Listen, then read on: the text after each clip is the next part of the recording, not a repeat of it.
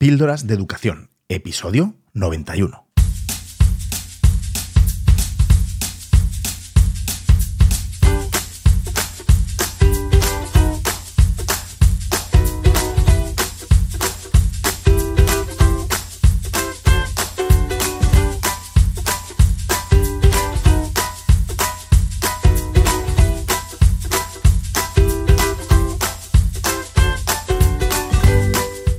Estás escuchando Píldoras de Educación, un podcast sobre innovación y cambio educativo.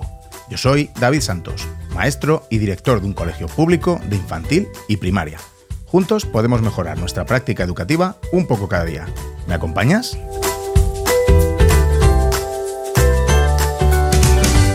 Hola amigo, hola amiga, ¿cómo estás? Muchas, muchas gracias por venirte un ratito aquí a mi espacio, a mi podcast que, me cuesta trabajo encontrar el, el hueco para grabar, pero bueno, aquí estoy. Espero que estés muy bien y bueno, si estás en España, estamos ya a punto de finiquitar un curso más, otro curso en las espaldas. Y te cuento una cosa, para mí ha sido un curso bastante duro, bastante, bastante durillo. No a nivel personal, porque me encuentro fenomenal después de la, baja del año pasado, pero sí con muchas cosas que, me han pasado en el cole que bueno, que nada tienen que ver con, nuestro alumnado, eh, ni con el profesorado, ni las familias, pero que influye mucho en la vida de, un centro y, en su futuro. Me hace, yo qué sé, a veces ver con tristeza cómo, cómo la educación no es solo un profe, una profe con vocación, con ilusión, sacando a sus alumnos adelante. Eh, por supuesto que su labor, nuestra labor, la de los docentes, es imprescindible y la base de todo. Eso que quede bien claro. Pero hay otras cosas que, bueno, que me han hecho casi casi perder la fe en la educación. Pero ¿sabes qué? No, no lo han conseguido.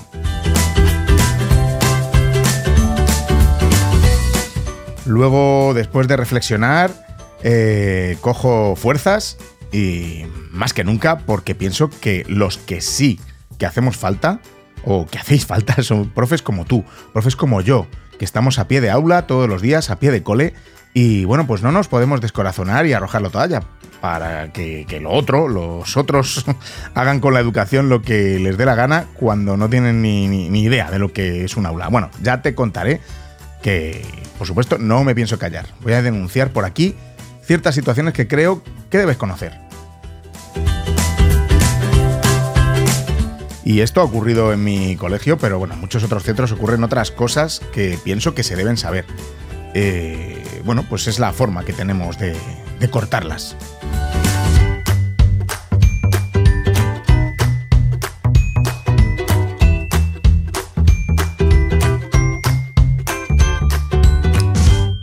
Oye, no te asustes, ¿eh? vaya forma de comenzar el episodio. Pero sí, sí, es que al igual que, bueno, que compartimos, publicitamos, entre comillas, eh, actividades y proyectos chulos que hacemos en los centros, pienso que este lado, más oscuro, también se, debe conocer. Así que mm, voy a hacer un episodio específicamente para eso, porque aunque sea una situación muy particular, mm, a modo de diario, oye, como mi podcast La Cueva del Dragón, un diario personal, pero esta vez de educación, y bueno, pues por suerte yo tengo este altavoz, que es mi podcast, y bueno, primero porque necesito soltarlo, necesito contarlo para sacarlo de mí, y segundo creo que, bueno, pues que se deben visibilizar estas cosas, como te estaba contando, no, no me gusta nada eh, levantar la alfombra y guardar ahí, eh, ¿no? Echar ahí toda la mierda, no, no, no, esto se tiene que ver. Así que, bueno, mm, eso, que ya te contaré, no te preocupes. Pues bueno, después de este comienzo eh, apocalíptico y apoteósico, em, pues el resto de contenido que tengo preparado para hoy viene también de, una decepción que tengo con, bueno, con, ya sabes, si me llevas siguiendo tiempo, con esto de los planes digitales de, los centros, la, la, acreditación de la competencia digital docente. Así que fíjate, todo fenomenal, todo bien. Sea como sea, antes de comenzar, te agradezco que estés aquí de nuevo escuchando mis quejas o mis reflexiones y mis pensamientos. Y bueno, pues segundo, te mando ánimos para que acabes el curso de la mejor manera posible. Que, sí, que aunque a muchos les pese, ya toca descansar e irse de vacaciones. Bueno, casi, nos queda ahí el último esfuerzo. Ya te he hablado bastante de la competencia digital por mi podcast en varios episodios. Además, bueno, el capítulo que tuve el placer de escribir para el libro que coordinaban Juanjo Vergara y Javier Murillo en Miradas que Educan, pues también iba sobre un poco también sobre la competencia digital. Así que, al igual que hice hace un par de episodios en el que te conté eh, qué no era evaluar, hoy voy a explayarme y bueno, te voy a contar lo que, bueno, lo que no es la competencia digital bajo mi punto de vista y, y lo que se está haciendo que no me gusta un pelo. Pues bueno, vamos a ello.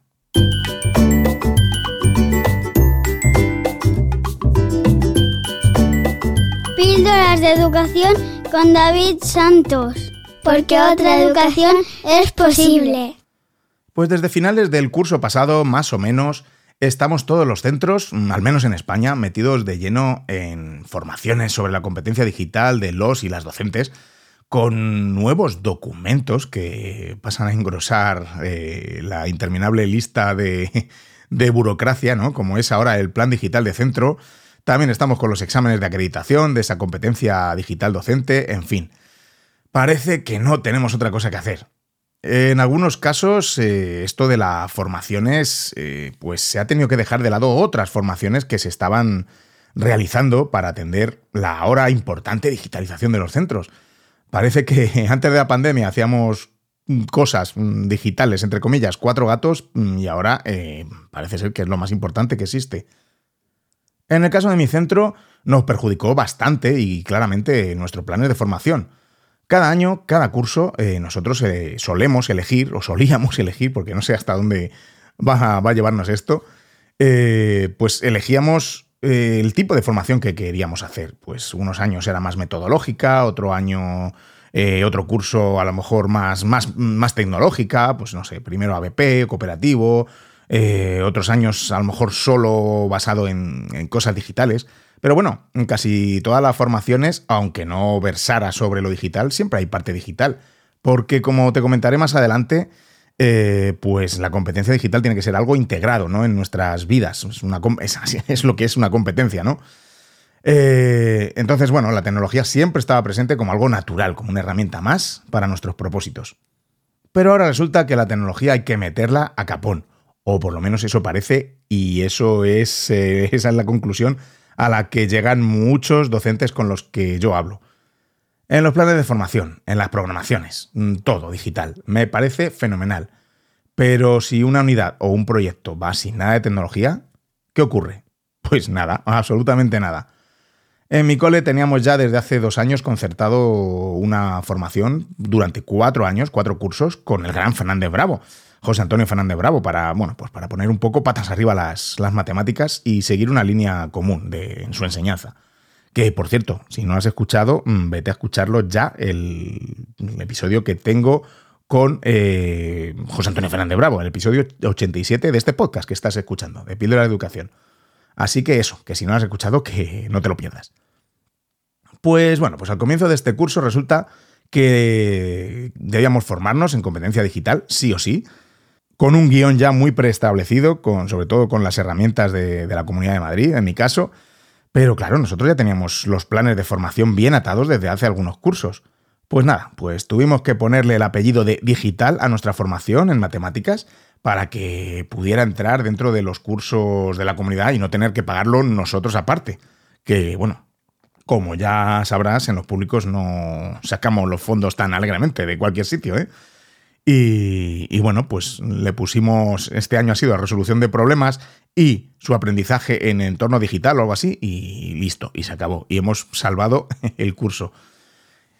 En fin, este tema de la digitalización se ha acelerado al ver que, bueno, que durante la pandemia se nos vieron las costuras en nuestras habilidades digitales. Y de repente se le dio importancia a este tema de la competencia digital, mmm, que en Europa mmm, la verdad es que lleva más de siete años. Pero ¿la forma de implementarla ha sido la correcta? ¿Se ha comenzado la casa por el tejado? Mm, yo creo que sí. Por supuesto, yo te voy a dar mi opinión, que está sesgada por mis experiencias y por, por, la comunidad en la que me encuentro, que es Madrid. Estoy seguro que habrá más tipos de experiencias, mejores, peores, de todo tipo, ¿no? pero de lo que estoy seguro es de lo que no es la competencia digital y de cómo no se debería usar la tecnología en, las aulas.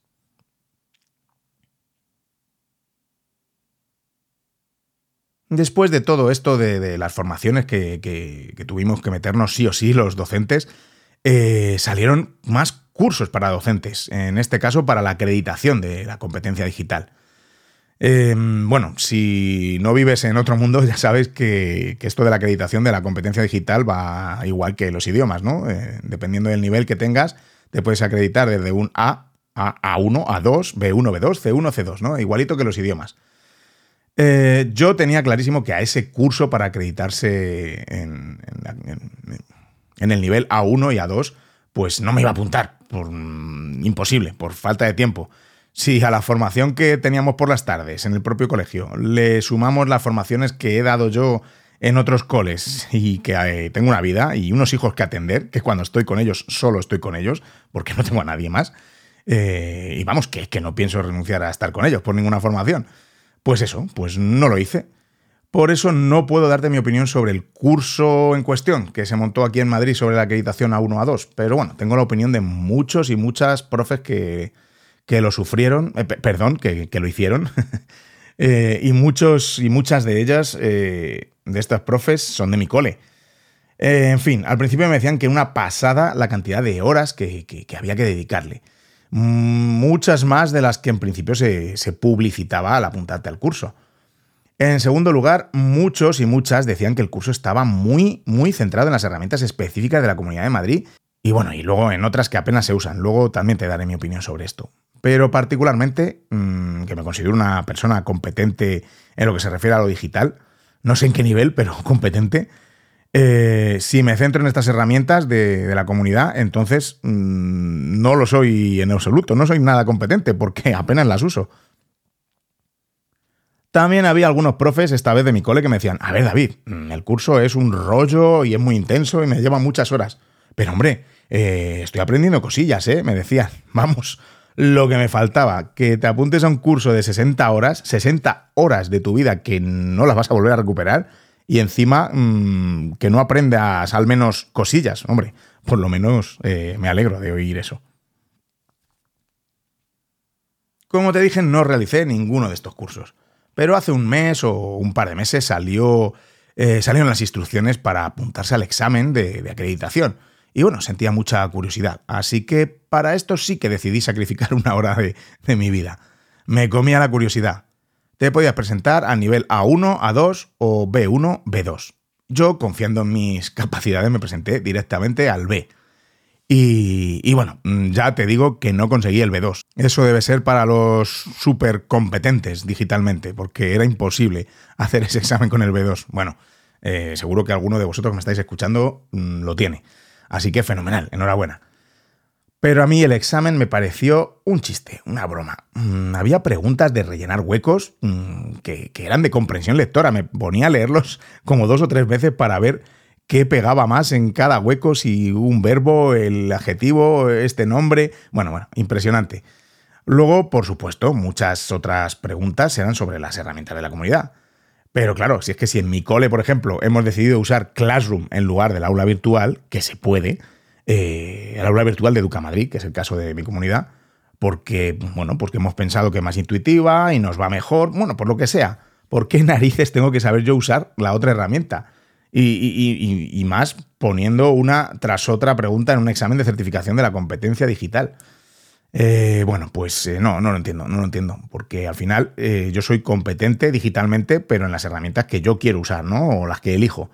Pero si te van a obligar, pues habrá que ser competente en esas herramientas. Y luego me asalta otra duda. Si yo me certifico en un B2 en mi comunidad, mm, si yo me traslado de comunidad, me voy a León, me voy a Galicia, me voy a, a donde sea, ya mm, no soy competente porque tendrán otras herramientas? No sé, es una pregunta que dejo ahí al aire. Los profes no tenemos tanto tiempo para aprender herramientas de todo tipo, así que si manejamos una y si dominamos un tipo de herramienta que nos hace muy bien el apaño, el servicio, pues oye, pues está muy bien, ¿no?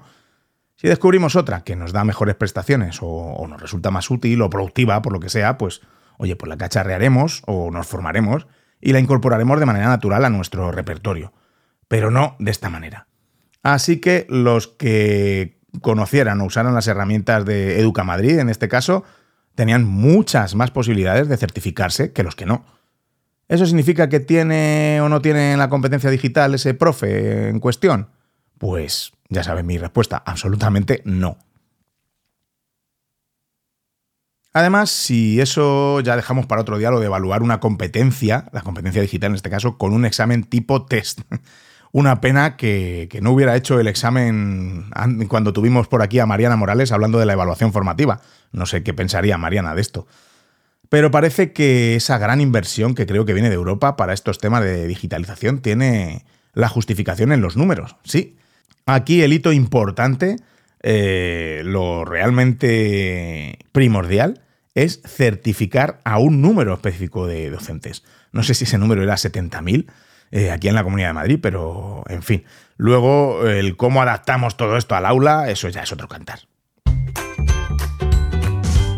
Estamos muy centrados, me parece, en cómo implementar estas tecnologías y todavía se nos olvida que hay varias brechas sin solucionar. La primera y más evidente es la de los dispositivos y conexión, y es que falta mucho para que todo nuestro alumnado tenga dispositivos o incluso acceso a Internet. Y es que siempre lo digo, mm, puede que en tu centro todos mm, tus alumnos, tus alumnas tengan dispositivos y puede que en sus casas hasta varios dispositivos, ¿no? Por familia. Lo vemos normal, pero no, no lo es. Eh, al menos con las familias con las que yo trabajo y bueno, que las estadísticas también lo dicen. Pero eso se aliviaría un poco si en los centros contáramos con dispositivos suficientes, ¿no? Para cometer esta ambiciosa digitalización. Porque, bueno, aunque no pudieran hacer cosas en casa, al menos en el centro sí. Pero de nuevo, la realidad nos da un sopapo y tampoco es así. En mi colegio compramos un primer carrito de dispositivos con mucho esfuerzo y con ayuda de Lampa hace más de 8 años. Ahora, pues te puedes imaginar esos dispositivos cómo funcionan, ¿no? En estos momentos. Después eh, nos podemos sentir muy afortunados de que nos eh, concedieron un proyecto de innovación y compramos más dispositivos con el dinerito que nos dieron. Pero después de eso, ¿qué? Por supuesto, no tenemos dispositivos para todos los alumnos. Tenemos un calendario en el que cada profe em, se apunta para usar los dispositivos en el aula cuando le conviene o cuando necesita eh, meter la tecnología en, en sus proyectos, ¿no? Pues eso, que no podemos estar constantemente trabajando con ellos, como parece que esto de la digitalización de los centros eh, va encaminado, ¿no? Y bueno, tampoco quiero que se dé ese uso, ¿no? A los dispositivos en las aulas, de tenerlo todo el rato y meterlo a capón porque sí, ¿no? Porque no es el uso que yo quiero dar a la tecnología. Conozco muchos centros públicos, claro está, que están bastante peor que nosotros. Eh, que los únicos dispositivos que tienen son los que ha mandado la comunidad en los últimos meses. Pero claro, por supuesto, tampoco son suficientes para hacer todas las cosas que, te dicen estos maravillosos cursos de competencia digital docente. Ser competente digitalmente requiere estar mm, a la última, ¿no? En todo esto del mundo digital y, saber adaptarlo a, a, tu vida y, en este caso, a la educación, ¿no? Los avances en la tecnología van a una velocidad trepidante, ya lo sabes. Mm, sin embargo, en estos cursos, en estos exámenes de acreditación, nos quedamos con herramientas que tienen interfaz de los 90. Eh, no lo digo yo, lo dijo hace poco un auxiliar de conversación de mi cole, al ver una de las plataformas donde ella tenía que subir cierta documentación. Ahora, por ejemplo, con la revolución que está suponiendo todo el tema de la inteligencia artificial y ChatGPT, ¿Dónde está esa parte en los cursos o en los exámenes? Bueno, en el examen seguro que no estaba porque yo lo he hecho. El curso no lo he hecho, pero me temo que no había ningún apartado sobre esto. La inteligencia artificial va a dejar de ser pronto una aplicación o, algo así efímero y va a pasar a formar parte de, de las herramientas educativas de una forma natural. Pero nosotros nos constreñimos a las certificaciones, de nuevo, a las etiquetas. Ahora mismo la inteligencia artificial está muy candente en educación y debemos conocer sus posibilidades, sus potencialidades y sus peligros también, claro que sí. Por cierto, hablando de este tema, eh, mi gran amigo José David Pérez está haciendo un trabajo impresionante divulgando sobre ChatGPT en su podcast Tribu de Profes y bueno, y los cursos que está sacando sobre ello. Así que, bueno, no te lo pierdas si quieres de verdad aumentar tu competencia digital en este sentido y en algo que, que ahora mismo está, está candente, ¿no? Mira, le acabo de preguntar a ChatGPT que cómo se puede evaluar la competencia digital docente. Y bueno, me ha respondido unos parrafitos y entre otras cositas eh, que me ha dicho, eh, me gusta el, párrafo final, que, te leo. Dice, es importante tener en cuenta que la evaluación de la competencia digital de los docentes debe ser un proceso continuo y no una actividad aislada. Además, la evaluación debe estar orientada a la mejora de la práctica docente y no solo a la evaluación del desempeño. Eh, totalmente de acuerdo. ¿No lo estás tú? Mi pregunta es, cuando yo tengo una calificación, es decir, un nivel que acredite mi competencia digital, ya sea A1, A2, B1 o B2, lo que sea, eh, que al final no deja de ser una calificación, en unos meses saldrá algo nuevo, como ahora estamos con la inteligencia artificial, porque, bueno, estos temas de la tecnología ya sabes cómo van, van que vuelan. ¿Y qué hacemos? ¿Volvemos a hacer otro curso de 60 horas para seguir con nuestro nivel? ¿O cómo se va a hacer? ¿Seguimos con nuestro, nuestra etiqueta de A1 o B2 o lo que sea? Otro ejemplo de cómo avanza la tecnología está, por ejemplo, en la presentación que hizo Apple el otro día sobre sus gafas de realidad aumentada, las Vision Pro y es que no son unas gafas de realidad aumentada como las que estamos acostumbrados a ver. Es un cambio total de paradigma por completo. Es, impresionante. Estuve viendo la presentación en directo y me pareció una pasada. Cosas que veíamos en películas de ciencia ficción, pues ahora son reales. ¿Qué impacto tendrá esto en educación? Ya lo hizo hace muchos años con, los iPads. Cuando se presentaron nadie pensó en su uso en, educación y bueno, hoy en día es de lo más normal ver centros con, con iPad o con, con tablets. Y es que hablando de todas estas novedades, me parece como más alejado de la realidad estos exámenes y, y, cursos. Pero bueno, digo yo que por algo habrá que empezar, ¿no? Luego tenemos las figuras de los ATDs, que son los asesores técnicos docentes, que son los que nos están asesorando en, los centros eh, para todo este tema de la digitalización. A ver, no voy a entrar en su labor, que me parece muy complicada, eh, lo que sí sé es que son ellos, mm, ellas, estos asesores, asesoras, eh, los que van a los centros y son ellos y ellas los que se llevan los tortazos, las broncas y las reprimendas eh, por parte de, los centros. Mm, pero no es su culpa, es culpa de las malas decisiones y el caos que, ha supuesto en muchas ocasiones. pues los que han montado todo esto, ¿no? y de verdad, ellos no tienen la culpa. Así que todo un saludo y ánimo para ellos. Si alguien me está escuchando, si alguna TD me está escuchando, fíjate, me doy mi. Vamos, estáis haciendo un trabajo inconmensurable porque no sabéis ni por dónde os vienen las, las tortas en los, en los centros. Y es así, es verdad. Ellos van ahí, a la arena, a pie de cancha, como se dice, a explicar a los colegios decisiones que a veces ellos ni entienden ni comparten. Y ya no hablemos de la competencia digital de las personas que están en la administración. bueno, a ver, no quiero generalizar, que no me gusta, porque por supuesto habrá de todo y no es justo generalizar. Pero sí que te voy a contar el caso que me ha pasado a mí en particular con mi inspectora. Mm, yo no recuerdo si te lo he contado en algún otro episodio, a lo mejor sí, no lo sé, pero bueno, es que hoy viene como anillo al dedo en, en estos temas de la competencia digital. Voy a ponerte dos ejemplos de dos situaciones mm, que me han pasado tan solo en este curso porque de los nueve años que llevo en la dirección tengo muchas anécdotas, así que te, puedo contar. Bueno, la primera anécdota, o como queramos llamarlo, es eh, pasa a principios de curso, con la entrega de las programaciones y la PGA. Pues eso, tenía que entregar esos documentos a inspección por una aplicación que se han inventado en nuestra comunidad, que es horrible y muy poco intuitiva, que vamos, cada vez que, que hay que entregar algo me tengo que armar de paciencia porque se me va a media mañana. Y, es que yo, que me considero una persona competente digitalmente, eh, llamo a mi, al administrativo que tenemos en el cole eh, y, entre los dos nos ponemos a, ver cómo se envían las cosas por ahí. O sea, imagínate, es, increíble. Pero si yo ya me había acostumbrado a entregar los papeles por la sede electrónica, que lo hacía yo muy bien, pues no, ahora está también esta aplicación que sirve para lo mismo, para entregarlo por, por lo que era antes la ventanilla única, pero que además es por intranet, así que sí o sí tengo que estar en el colegio para hacerlo. Bueno, pues después de pelearme con la plataforma, eh, pues una ingente cantidad de minutos, y después de reducir el tamaño del PDF de, la PGA, pues no sé cuántas veces, hasta el infinito, vamos, mm, que yo creo que, es que el formato final, el producto final de esas reducciones, yo creo que no se podía ni leer, de lo tanto que, tuve que reducir la calidad. No lograba eh, subir el dichoso documento. Pero las programaciones de todos los cursos eran misión imposible. muchísimos documentos y cada uno mm, llevaría un proceso de horas que, que, no estaba dispuesto a asumir. Así que le escribo un correíto a mi inspectora comentándole que, bueno, que le acababa de enviar la PGA, pero como la había tenido que reducir bastante de tamaño, se la enviaba también por correo con mejor calidad, para que lo pudiera leer en condiciones. También le expuse el problema con las programaciones y le pregunté que cómo se las podía enviar. A esto, pues yo creo que no me leyó mucho y me contestó que, se la enviara por, por, la aplicación esa.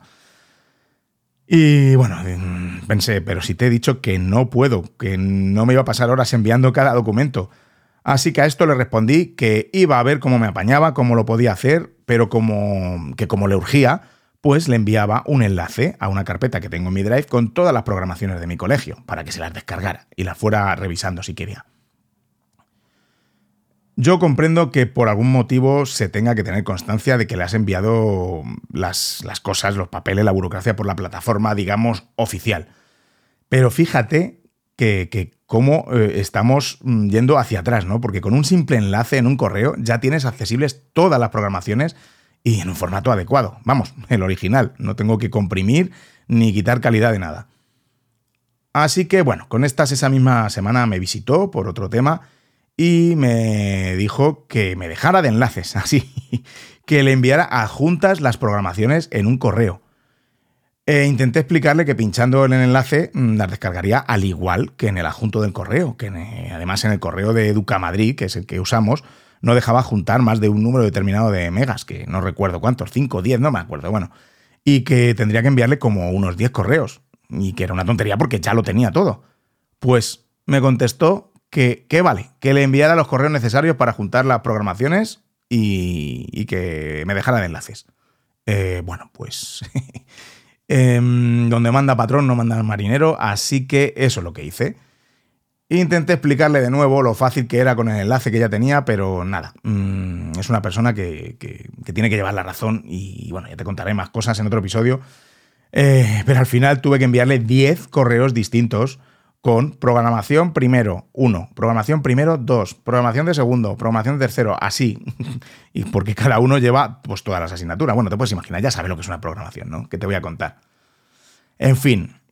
Y bueno, el segundo ejemplo con la misma inspectora. Eh, convoca a una reunión en mi centro a los funcionarios en prácticas eh, y también a los que iban a ser sus tutores y, y a mí, al director. Entre muchas cosas que, dijo, mm, que denotaban estar años luz de, saber lo que es un aula de infantil o primaria, mm, en fin, bueno, que se me va la lengua, lo siento. vamos a lo que vamos de hoy. Les dijo que cuando viniera a verles era muy importante ver que manejan las TICs, así, así con este, con este término. Dijo, os tengo que ver que hacéis una actividad con tecnología, aunque sea mm, que toquéis así la pizarra digital, vosotros. Estoy haciendo así gestos, ¿no? Con mi dedo, como tocando la pizarra digital, porque es lo que hizo. Y bueno, la cara de todos los que estábamos allí presentes era un poema. Todos me miraban a mí como diciendo, va a decir algo, pero mm, no dije nada. Era tarde y estaba cansado.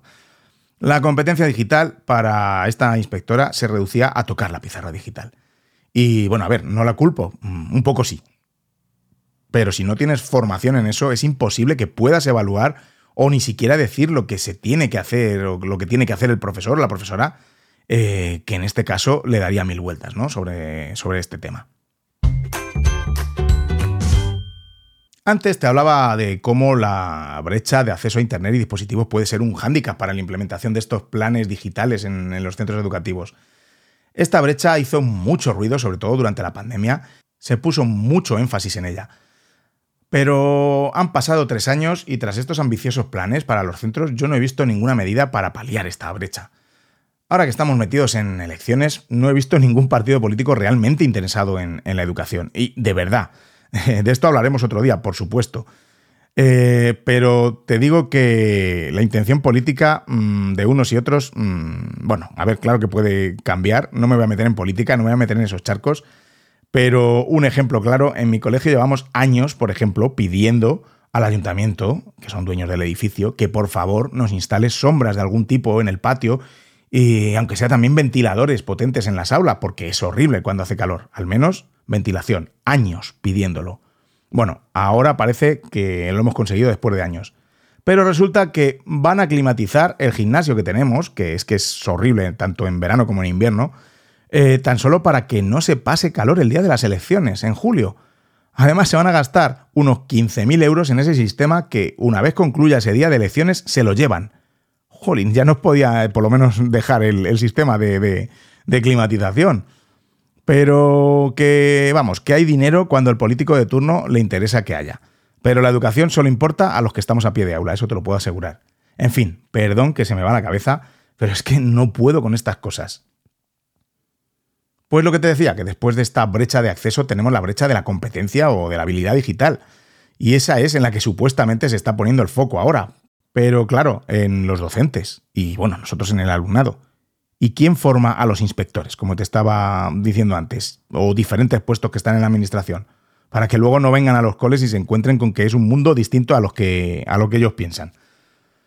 Estamos intentando alinear la cultura digital con la cultura escolar y que son culturas totalmente distintas. ¿Cómo se puede hacer?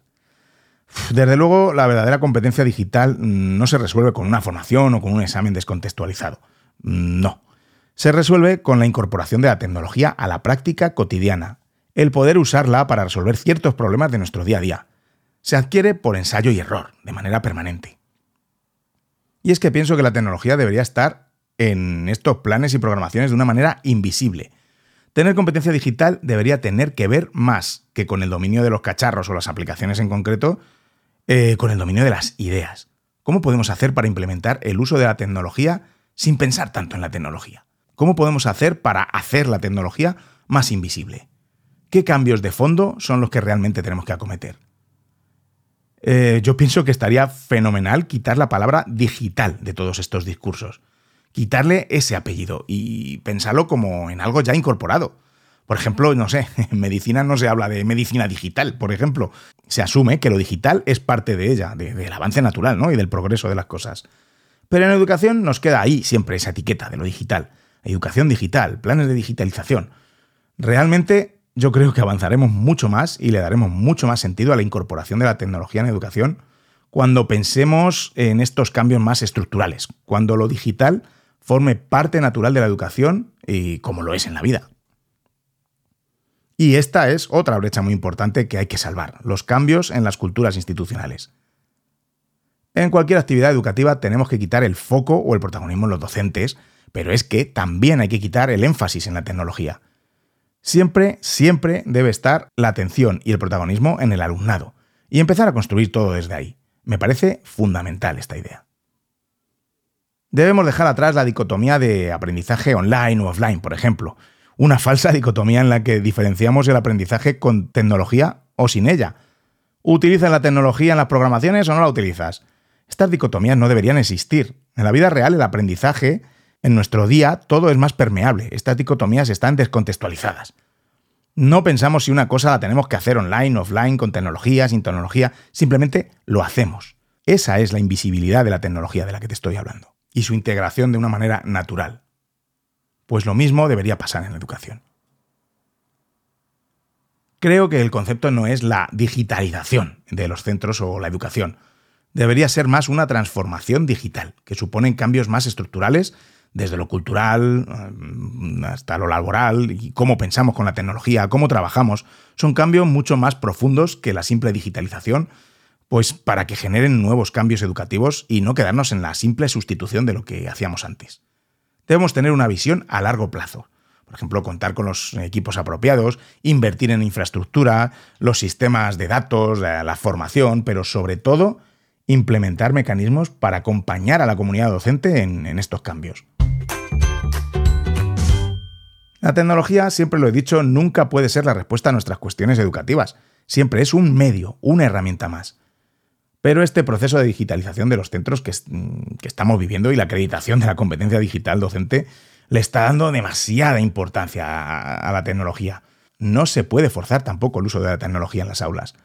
Trabajemos para hacer invisible ese uso de la tecnología. Después de tantas horas de formación en competencia digital que, nos hemos metido para el cuerpo los docentes durante este curso, no parece que se vaya a realizar ese cambio de mentalidad más estructural que se necesita. Como dije, estas formaciones no nos están ayudando a pensar de manera distinta, saber resolver problemas que, que no me habían enseñado, hackear la tecnología. Eso sí que es competencia digital. Pero las capacitaciones, las formaciones que estamos recibiendo se centran mucho en el manejo de determinadas herramientas. Y no puede ser. Pero es que además hay tantas herramientas que es imposible que una formación sobre competencia digital abarque ni siquiera un pequeño porcentaje. Claro, por eso debe ser que se eligen mm, la de la comunidad.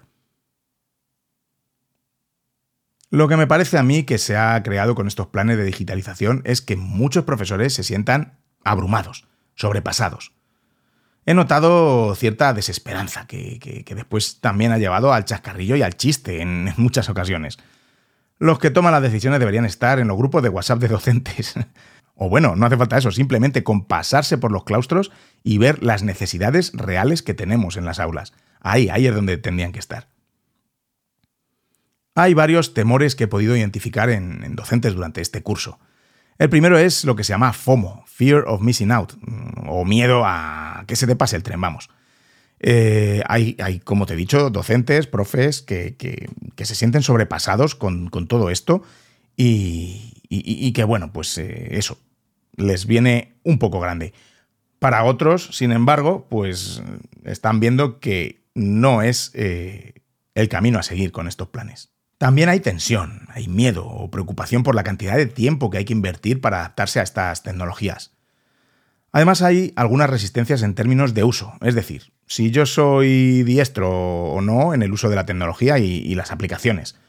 Y también hay resistencias en términos cognitivos, porque la tecnología al final lo que plantea es una descentralización del conocimiento y bueno, pues esto también plantea algunos retos pedagógicos. Hay preocupación por temas de privacidad, de sobreexposición, de datos, eh, datos personales. La formación es importante, claro que sí, pero no es suficiente. Como decía antes, incentivar el compartir buenas prácticas, mm, que se aprende más entre, entre iguales ¿no? Eh, que en una formación, porque ves realmente para qué se usa cierta tecnología.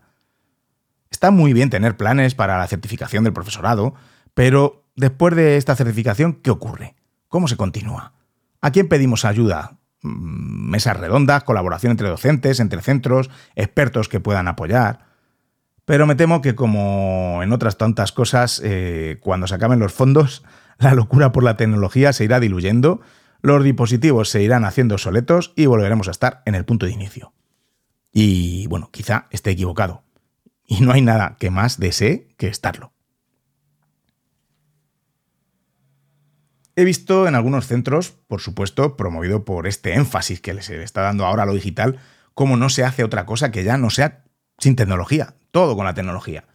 Pero es que tenemos que tener mm, más factores en cuenta. Por ejemplo, la fatiga digital, que existe, es algo que existe.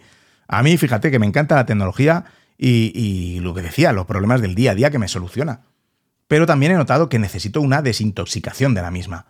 Me he vuelto de unos años a esta parte más analógico que nunca se necesita también una dieta digital.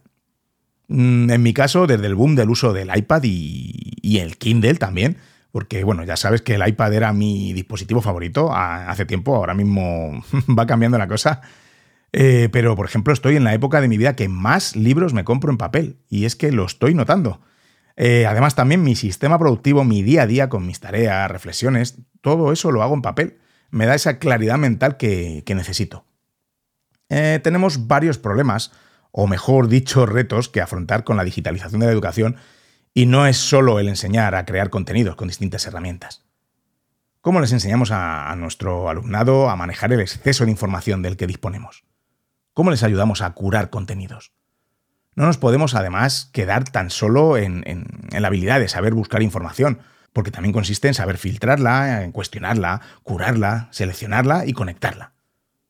Ahora no solo nos vale con que nuestros estudiantes mm, accedan a la información, sino que tienen que aprender a leer entre líneas, a discrepar mm, con la información que, les llega, a utilizar un pensamiento crítico, a valorar las fuentes, pero ¿sabemos nosotros hacerlo? ¿Sabemos los docentes hacer eso? Si no sabemos nosotros, ¿cómo les vamos a, a enseñar a ellos? ¿Esto se incluye en las formaciones de la competencia digital? Pues no lo sé, ya te dije que no hice el curso, pero mm, no lo sé. Nos preocupamos mucho también por generar contenidos y que el alumnado tenga acceso a ellos. Pero es importante la labor de acompañar, contextualizar y orientar. Tan solo con el acceso a contenidos no basta. Ahora estamos hablando mucho de inclusión y de DUA, que es, mm, por supuesto, muy necesario, pero ¿quién ha pensado en la inclusión en espacios digitales? También hay que planificarlo. Esto tiene mucho que ver con la primera brecha de la que hablamos, ¿no? ¿Cómo incluimos a los que no tienen acceso? Otro tema importante que veo que debemos tener en cuenta es el enseñar a administrar el tiempo en el mundo digital. Porque, bueno, pues como ya sabes, ese tiempo requiere otro tipo de administración. Pero si nosotros mismos muchas veces nos vemos atrapados en el algoritmo de Instagram o de TikTok, que, bueno, que está hecho para que te quedes ahí, claro, pues a nuestros alumnos ahí eh, se quedan forever. Otro problema que, que me preocupa es que en la red, o en las redes sociales también, hay cada vez menos texto y más vídeo. Y cada vez más cortos, ya lo sabes. Esto supone un gran reto para la educación, para nosotros los docentes, porque no todas las ideas complejas se pueden transmitir a través de un vídeo. ¿Cómo vamos a manejar esto? Más cosillas que se me ocurren. La lectura en pantalla eh, no tiene los mismos niveles de comprensión que la lectura en papel. Tenemos a nuestra disposición estudios que nos lo muestran, no que lo diga yo. Pero ahora, como todo tiene que ser digital, es lo guay, ¿eh? es lo que se lleva. Nicholas Carr, en su libro Superficiales, ¿qué está haciendo Internet de nuestras mentes?, dice que la lectura en pantalla se hace muy superficial. Cuando uno lee, pero cuando lee de verdad, está conectando con su sistema de memoria, con sus ideas, se crean imágenes, conecta con otros recuerdos. Pero la lectura mm, digital es hiperfragmentada, es más como un escaneo, ¿no? Y no ayuda a esa lectura profunda. La lectura profunda es como cuando estás en trance, ¿no? En un éxtasis. Y eso no nos lo da nunca la lectura digital. Eso es lo que dice este autor. En fin, hay muchos retos que afrontar con este tema de la digitalización en la educación y no tan solo cumplir una cuota de eh, acreditaciones docentes para justificar un dinero y unas formaciones. Eh, que no lo digo yo, porque no la he hecho, ya te he dicho, y que deja al profesorado todavía con muchas inquietudes y sobre todo crea más ansiedad. Como en cualquier cosa, en educación hay que poner el sentido común. No, ahora no tiene por qué ser todo digital. ¿Qué nos está pasando? La tecnología no va a llegar y arreglarnos ahora todos los problemas. Como siempre he defendido, primero pedagogía y después tecnología. Vamos a ver primero qué queremos conseguir, qué retos tiene nuestro alumnado, y vamos a poner sobre la mesa una variedad de herramientas para solventar dichos retos. Y si entre esas herramientas mm, también están las herramientas digitales, pues fenomenal. Pero no todo se resuelve con la tecnología. La tecnología no es suficiente. Por favor, no deshumanicemos la educación. El uso de la tecnología requiere de otros registros. No podemos simplemente sustituir lo que hacemos o lo que siempre hemos hecho en educación y hacer ahora lo mismo pero con la tecnología. Es exactamente de lo que hablé al principio de la diferencia entre cultura de la educación y la cultura digital. Son distintas. Así que pensemos muy bien cómo usar la tecnología en las aulas, qué problemas nos puede resolver, pero no la usemos como mera sustituta de, viejas prácticas.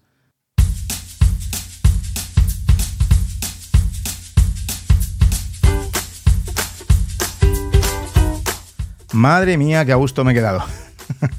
bueno, me encantaría, me encantaría saber lo que piensas tú de todos estos planes porque como te dije al principio del episodio, esto no deja de ser mi, opinión, mi punto de vista de cómo se están haciendo las cosas y no me está gustando.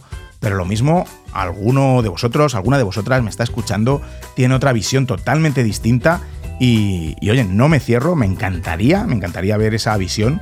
Eh, quizá hay algo que se me escapa, que yo no veo.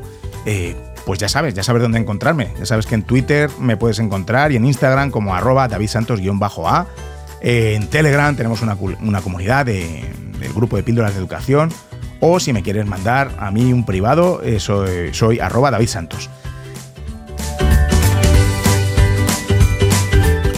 es que hay mucha tela que cortar con estos retos que tenemos en, educación, estos retos tecnológicos y de digitalización. Muchas, muchas gracias por escucharme hasta el final que, tiene mérito, ¿eh? que, me escuches aquí a mí solo despotricando durante tantos minutos. Te envío muchos ánimos para acabar este curso que, está a punto de terminar. No queda nada. O bueno, oye, quizá me estés escuchando después y ya estés de vacaciones. En tal caso, disfruta igualmente que te lo has ganado.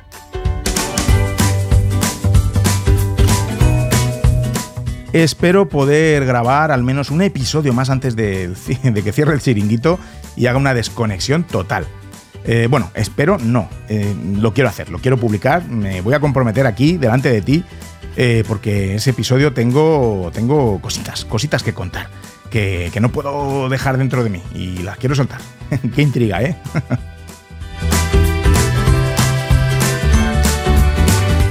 Lo dicho, un abrazo muy grande y cuídate mucho, que te necesito. Y recuerda, con tus píldoras podemos hacer que la educación goce de la mejor salud.